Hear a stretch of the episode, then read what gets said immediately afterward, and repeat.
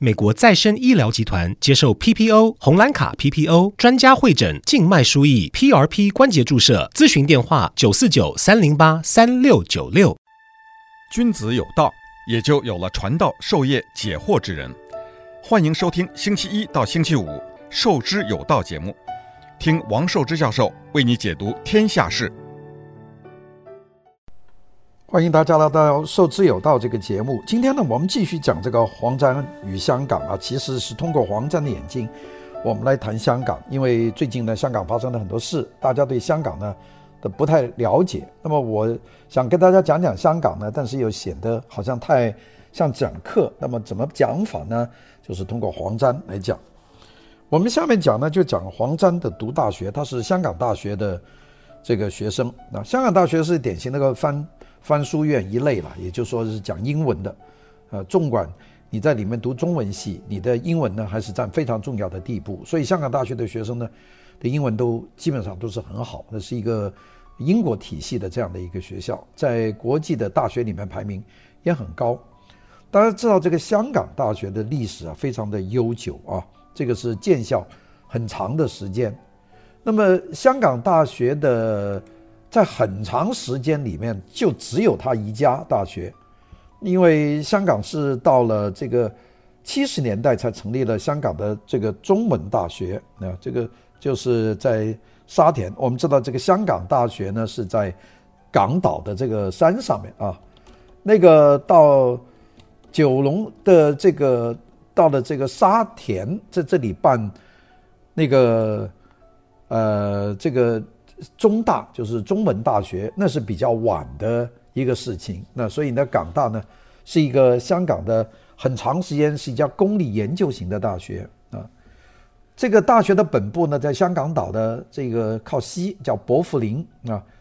这个大学呢在一九一一年就成立了，在一九一二年的三月十一号呢就正正式办学，是香港最早成立的这个高等教育机关。那么在成立初期是大英帝国在东亚成立的唯一的一间大学。香港大学呢，在殖民地时间，它最早的那个园呢，是一八八七年成立的华人西医书院，就是等于医学院。后来呢，就并入香港大学，就不叫华人西医书院，就叫做香港大学医学院啊。那么香港大学呢，还有两个学院，一个是文学院，一个是工程学院。黄沾进的就是文学院，但是香港大学呢，在日本占领期间呢，受到严重的破坏，这也就没有招生了。这个学校呢，这个连天花板都塌下来了。到了太平洋战争结束以后啊，也就是这个第二次世界大战结束以后四五年以后，香港大学呢筹备了两三年，在一九四八年呢就恢复运作。其后呢，有很多学院和学术部门呢，就相继的成立。香港大学创校以来，一直是采用英文教学。那么到现在为止呢，英语是香港大学的这个 working language，是工作语言啊，包括中文系也是用英文教学。那么中文呢，是作为辅辅助的。所以呢，这个学校呢，其实是很国际的一家学校。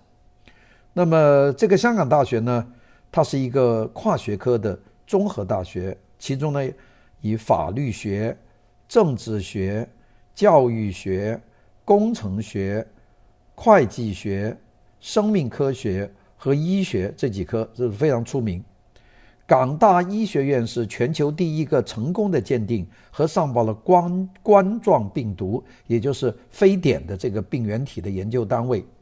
香港大学自创校以来呢，一直是为这个香港培育出。各种的世界著名的人士，香港大学的排名呢，在这个香港的高等院校当中，长期是名列前茅。它现在呢，这个位置呢，在这 QS 世界大学排名和泰晤士的高等教育大学综合排名是名列亚洲的三甲之列，就是前前几名。一九二零一八年的世界大学学术排名就是 ARWU。将香港大学的土木工程系，也就是 Civil Engineering，排在全球大学的第二十一位，两岸三地的第四位，在统计学业的类别里面，排名全球的第三十九位，在两岸三地呢是排第一位，那么并且领先这个北京大学两位，就是他的那个统计学方面。港大的牙医的 dentist 这个学院呢，在二零一六年和二零一七年是在全球排第一名，而港大的教育学院呢是二零一七年排亚洲的第一名。那么这个呢就是香港大学的底。黄沾呢就是进入了这个香港大学的中文系啊，他的文学院。但是这个黄沾读书啊，他课外活动特别多，他这个人呢聪明得不得了，上课呢混一混。下课呢就做很多事，学得特别快，读书呢读得多。我们知道他在读这个拉萨书院这个翻书院的时候，英文就已经很好，并且呢，他由于有很多葡萄牙的这个从澳门来的学生的打交道，他很会和人打交道，所以他没有这个这个社交方面的这个困难啊，能说会道，英文阅读能力呢，在读拉萨书院的时候跑到美国图书馆。就已经读了好多年的英文书，又跑到孟氏图书馆，就是国民党留下来的那个这个中国的中中文的图书馆，也读了很多书。就在拉萨书院天天去读书，所以呢，文学底子、中英文都非常佳。那么，所以呢，又活跃又吹口琴等等。所以他在读香港大学的时候呢，他的活动特别多。他是香港大学学生报叫《学院》的编辑。又加入了学校的中文学会，这个又演戏、排剧，又参加这个邵氏呃 Shaw Brothers 这个电影公司啊，邵氏的合唱团。呃，这个时候他还谈恋爱，又到这个丽迪这个电视台啊，丽迪啊，这个丽迪电视台呢，参加青年节目的表演。那个时候，丽迪呢吸纳很多业余人士啊，这个呃。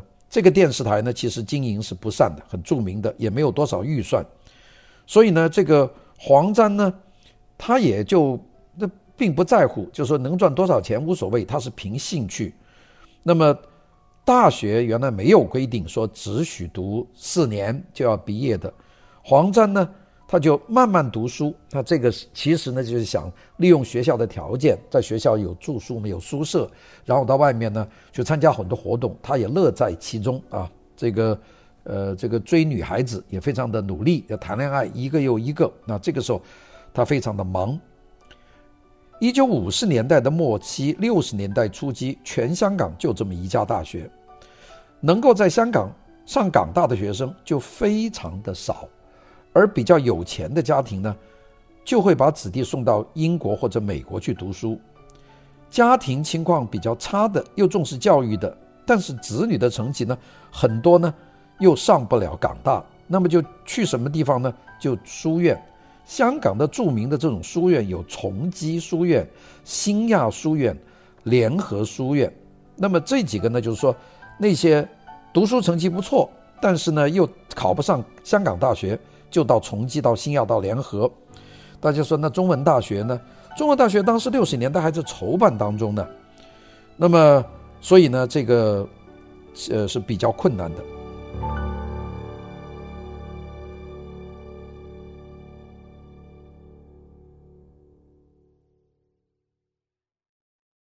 欢迎收听《受之有道》节目，听王寿之教授为你解读天下事。欢迎大家来到《受之有道》这个节目。今天呢，我们继续讲这个黄沾与香港啊，其实是通过黄沾的眼睛，我们来谈香港。因为最近呢，香港发生了很多事，大家对香港呢都不太了解。那么，我想跟大家讲讲香港呢，但是又显得好像太像讲课。那么，怎么讲法呢？就是通过黄沾来讲。我们下面讲呢，就讲黄沾的读大学，他是香港大学的这个学生。那香港大学是典型那个翻。翻书院一类了，也就是说是讲英文的，呃，纵管你在里面读中文系，你的英文呢还是占非常重要的地步。所以香港大学的学生呢，的英文都基本上都是很好，那是一个英国体系的这样的一个学校，在国际的大学里面排名也很高。大家知道这个香港大学的历史啊，非常的悠久啊，这个是建校很长的时间。那么香港大学的。在很长时间里面，就只有他一家大学，因为香港是到了这个七十年代才成立了香港的这个中文大学。那这个就是在沙田，我们知道这个香港大学呢是在港岛的这个山上面啊。那个到九龙的这个到了这个沙田在这里办那个呃这个中大就是中文大学，那是比较晚的一个事情。那所以呢，港大呢是一个香港的很长时间是一家公立研究型的大学啊。这个大学的本部呢在香港岛的这个靠西叫薄扶林啊。这个大学呢在一九一一年就成立了。在一九一二年的三月十一号呢，就正正式办学，是香港最早成立的这个高等教育机关。那么在成立初期，是大英帝国在东亚成立的唯一的一间大学。香港大学呢，在殖民地时间，它最早的那个园呢，是一八八七年成立的华人西医书院，就是等于医学院。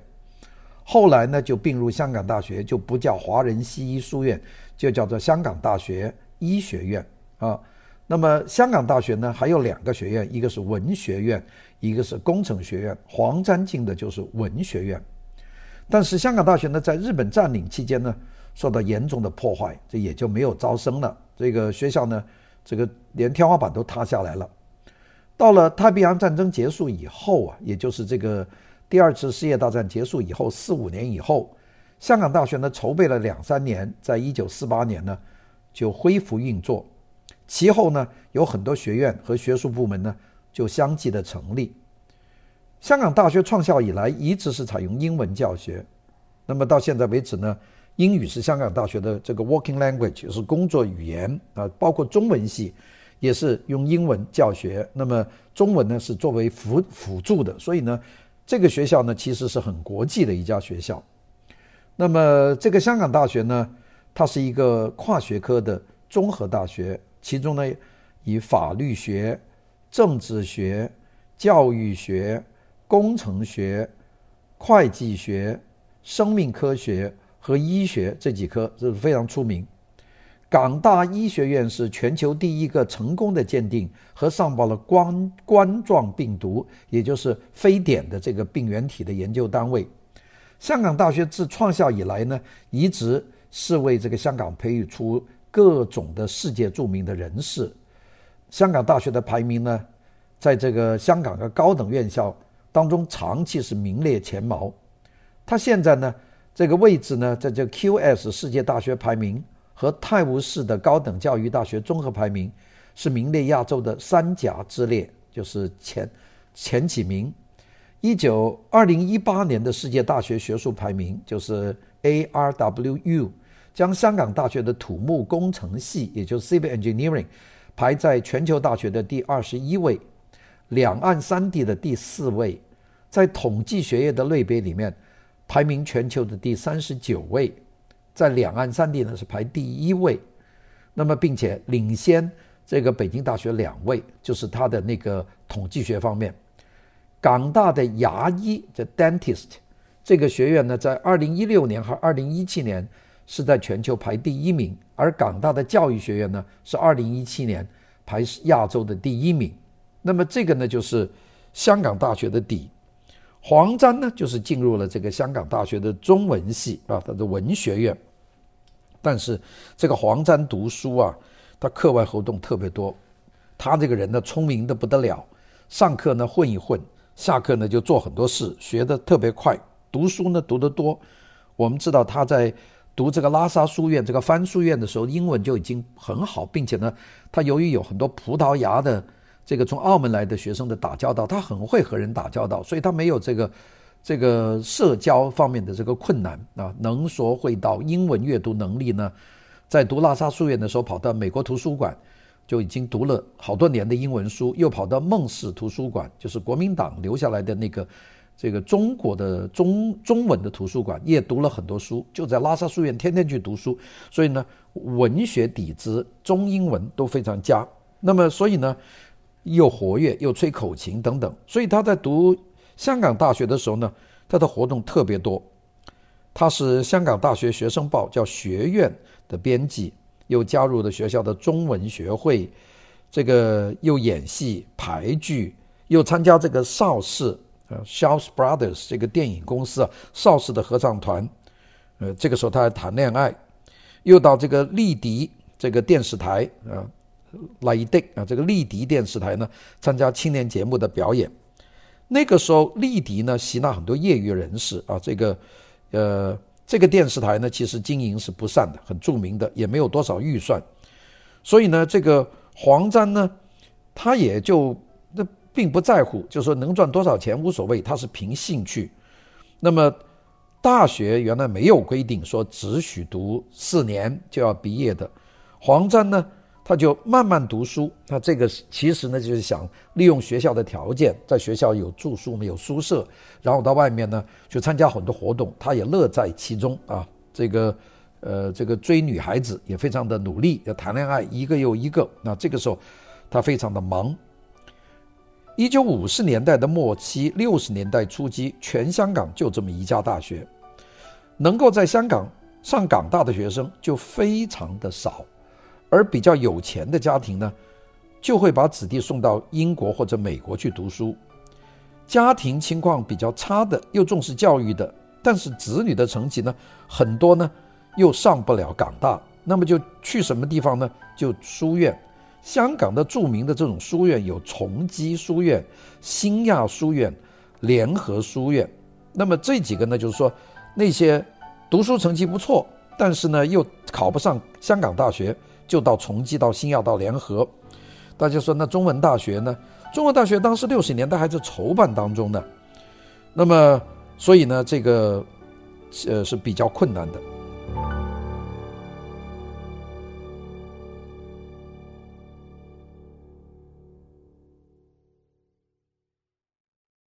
欢迎收听《授之有道》节目，听王寿之教授为你解读天下事。黄沾在一九六五年的九月份，他就离开了他干了两年的这个中学老师的这个工作。他中学老师，他实在是没有办法满足他自己的那个欲望。六三年，他就上港大学毕业，就在培圣中学当中学老师。这个培圣中学呢，是在九龙的八福街拉萨的临时校舍作为这个校舍的。呃，那么这个学校的校舍现在在高楼里面，大概有六七楼六层楼那么高的一个书院。他在这里教中文和教圣经，呃，一共教了两年。到了六五年呢，黄沾呢就结束了他的教书生涯，就转入了当年中国人都不认为是专业的专业，这就是广告业 （advertising） 啊。他在这个在外国呢，就已经在大学里面都设了学科的。就是广告的确是一个行业，这个要学很多东西。但是在一九六五年，这个华人不认为广告是一个专业，就是认为这是骗人嘛。你广告在外国是个专业。那么他呢，就到当时的英美烟草香港有限公司啊，我们叫做英美烟草公司，当了广告部经理的助理。当时这个学习这个行业的唯一就是外商的广告公司。那外商的广告公司呢，在香港呢有几家，我们等下会讲。另外呢，就是有些大的公司做消费品的，像做汽水啊，这个 Coca-Cola 啦，后来有 Pepsi-Cola 啦，还有英美烟草啦，这个烟草公司他们是雇人的。这个英美烟草香港有限公司是一个大公司，因为它负责这个烟草的买卖，这个利润有多高，并且呢，它是外国人的公司，所以他们对于这个广告。就有要求。这个英美烟草公司原来在哪呢？在湾仔的高士打道，就是今天今天呢，就是伊丽莎白大厦，就在这个里面。一九六五年，行政部门、生产部门就做烟草的和货仓都在这个高士打道。这个货仓里面存了大量的烟草，打了捆放在里面，所以半个公里范围以内。都有浓烈浓烈的呛人的烟草的味道。我的伯父当时住在香港，呃，他就住在铜锣湾，他是这个大烟枪。我就问他，他说：“哎呀，我坐在家里就能够闻闻到有烟味，整个空气里有烟味，他觉得很舒服。那什么烟味呢？就是英美烟草公司这个仓库在伊丽莎白大道里面的这个烟草味道。当时半公里范围，铜锣湾、湾仔这个交叉区全是浓烈呛人的烟草味道。”现在来看都难以想象，完全污染空气。那些有些人受不了呢，就会咳嗽，也有皮肤过敏的。当时香港湾仔啊，这个屏风楼上股还没有这样的高升的，居民呢已经饱尝其苦。后来呢，一九六七年，这个工厂呢迁到香港的黄竹坑的工业区去了，那个情况呢就好一些。这个广告部门呢是这个事务部属下的专业单位，黄沾的广告部经理的助理呢是个新创的职位啊，这个是烟美烟草公司，这个英文名字叫 British American Tobacco 啊，这个 BAT 那个很出名的一个大的公司，它的 logo 呢就是。一个三片叶的一个烟草啊，这个里面有一个阳光那样散发出来的光线，那是香港这个大公司之一了。因为抽烟的人当时很多了，他的这个广告部经理助理啊是个新创的职位，在黄沾入职前呢，只有经理一个人，秘书一个人。经理是英国派过来来的，这自然是英国人。中国商人商人呢认为这个经理啊可有可无。也不尊重他，就是说这个人根本不懂中国。英国人呢，其实早就知道广告是本土的俗文化主导的行业，他必须找一个好的中国人，否则英国人的广告翻译过来，这中国人不卖账。广告在二十世纪六十年代中国社会里面是七十二行以外的职业。中国商人自古以来做生意的手法只管一卖一买，叫同收无欺，这是最高的境界。就是货比三家，我的货最好。这个外国人不这么看，要靠广告，ad 呃 advertisement。十九世纪欧洲工业革命以后呢，就发明了这个 mass production，就是批量生产的机器，生产快速，那么推销呢就要自然加速。中国大陆呢，一直到一九七七年以后提出的这个四个现代化的口号，就根本就没有。也没有大规模的生产的机械，也用不上大量的推销，因为是计划经济。那么香港呢，是一个西方的国家，它有这个大量的消费的这个市场。那并且香港呢很特别，是一个粤语的市场。这个要向香港人大量又快速的推销，这个当时这个不太贵的这个香烟，那也还不便宜啊。当时一九六五年，香烟呢是。进口的是一块两毛钱一包港币，那个也不算便宜，也不算贵吧。那么，所以呢，你要让大家不抽这个其他牌子的香烟，抽这个进口的这个英美烟草公司这个 British American Tobacco 的下面经销的品牌，就必须要用粤语作为广告的基本的语言。那么，英美烟草公司呢，就觉察到这方面的缺陷，因为他们的这个总经理啊。都是这个英国人，于是呢就提出一个叫本地本地化啊，localization 要本地化。如果没有现成的人才，就因为香港没有广告专业嘛，就只有自己培养人才。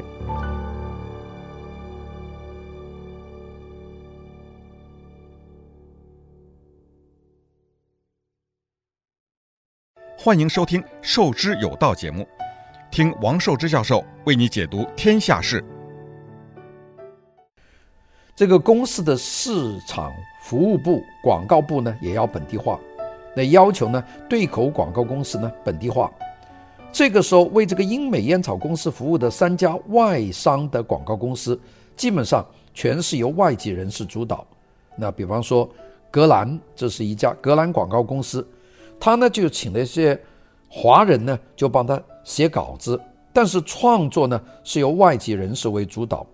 另外还有两家。在香港的六五年的广告公司，一叫叫冰城，一叫叫美林，就连专业的写手都没有，就只负责发稿，不负责创作。其实呢，这些人呢就只是做点翻译。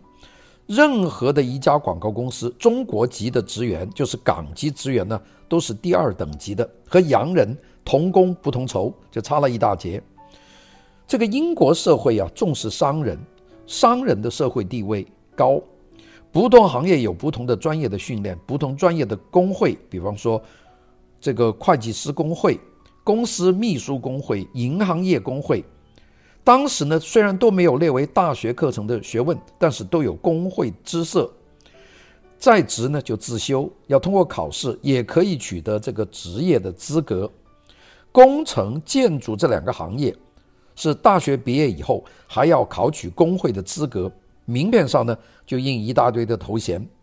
广告行业也不例外，像格兰广告公司这些英国的这些工作人员呢，名片上这个名字后面也印上几个英文字母，原来呢就是广告专业工会的合格资格的人士，这个非常重要啊。但是呢，到黄沾去工作的六五年以前，香港的华人社会是不会给这个专业人士有这个广告方面的天地。香港呢，当时既没有广告工会，也没有这一方面的训练，广告从业员呢，也完全没有这个职业的培训，所以英美烟草公司呢，就只有走一条路，就自己聘用有潜质的人才，训练成才。那么黄沾呢，就正是在这种构思之下，被英美烟草公司呢把他收进去了。这个黄沾呢觉得这个事情太合适我做了，因为这个是有创作，又要你用这个为华人市场，这个非常好。他当时是充满了这种憧憬啊，信心呢非常的爆满。英美烟草公司的说辞呢是由经基本训练开始，一年以后呢就把他派到英国受训，很快回来就升为副经理。然后呢，再升为正经理，就是三两年的事情。那么黄沾呢就觉得，哎呀，这太好了！我这个进来，我这个能力这么强，英文又好，我这样做几年，三年以后我就当经理，我就住房买房子，我的假期我出国旅游都有希望了。这些啊，其实都是黄沾的幻想。后来证明全部是幻想，因为中文稿件全由他负责，每一次呢都要上级详细的解释。又要向华籍的高级同事呢去解释，而这些高级的华裔的人士呢，都是年薪比较高，这个急功升级，没有大学资格，对这个广告呢没有什么认识，所以讲呢讲不通。黄沾呢就在这种情况下进去了，充满了憧憬，其实问题多多。黄沾是一九六八年才获得升任为这个广告部的副经理，那你想他。六五年进去干了三年，升为广告部的副经理。那么同年呢，就把他派到英国去受训了。正经理呢，想都不要想，因为公司就不会提了。每一次的正经理呢，都是从英国派人来的。所以呢，黄沾呢，这个从希望变成失望。从一九六五年进去干到一九七零年任职四年三个月以后，他就离职了，就是完全失望了。因为到英国培训回来还是个副经理。那么，英美烟草公司这个用华人呢，一直拖到二十一世纪，就香港回归以后，才开始用华人为主。因为中国是大陆的市场大到不可忽视的程度，所以呢，这个时候呢，才开始改革。但是黄沾呢，就是永远没有办法在英美烟草公司当到正经理，因为到了英美烟草公司实行全面华人化，黄沾呢已经六十岁了，他就没有这个机会了。负责英美烟草公司的广告呢，黄沾是经理的助理。那么广告包给谁做呢？包给这个独立的外国人当头的这格兰广告公司，这 Grand Advertising Company，就是他配合英美烟草公司的改革，那么来为客户去做。黄沾呢，就是受到了这样的一个要求和教育，就跳在英美烟草和格兰广告公司之间。当时英美先进国家的经营学问呢，发展得很早，实际的工作经验已经是有理论了，广告这个市场啊都变成学了，我们叫做广告学，嗯，有市场学，并且出版了大量这方面的书籍和这个期刊。那么黄沾呢，其实是在职训练，边做边学。黄沾。那个时候进入烟草公司六五年，二十四岁，黄沾是属蛇的。那么黄沾他原来的这个已经在这个中学里干过两年，但是觉得自己才华横溢啊，是希望能够有个好的东西。那么所以呢，他就进了广告行业，推销呢是广告的这个最重要的一对手段啊。今天呢就变成两个专业，一个叫 sales 是推销，一个是广告。就 advertising 就变成两个专业，那么用低价快速消耗的商品去做广告非常重要。比方说香烟，这是价格不高，但是消费的越多越好。汽水也是一个，还有这个御用的这些洗澡啊、洗澡液啊等等这些东西，这几个公司呢都非常重视的广告啊，所以呢，黄沾呢就进入了一个崭新的行业。好，我们明天和大家继续再谈，谢谢各位。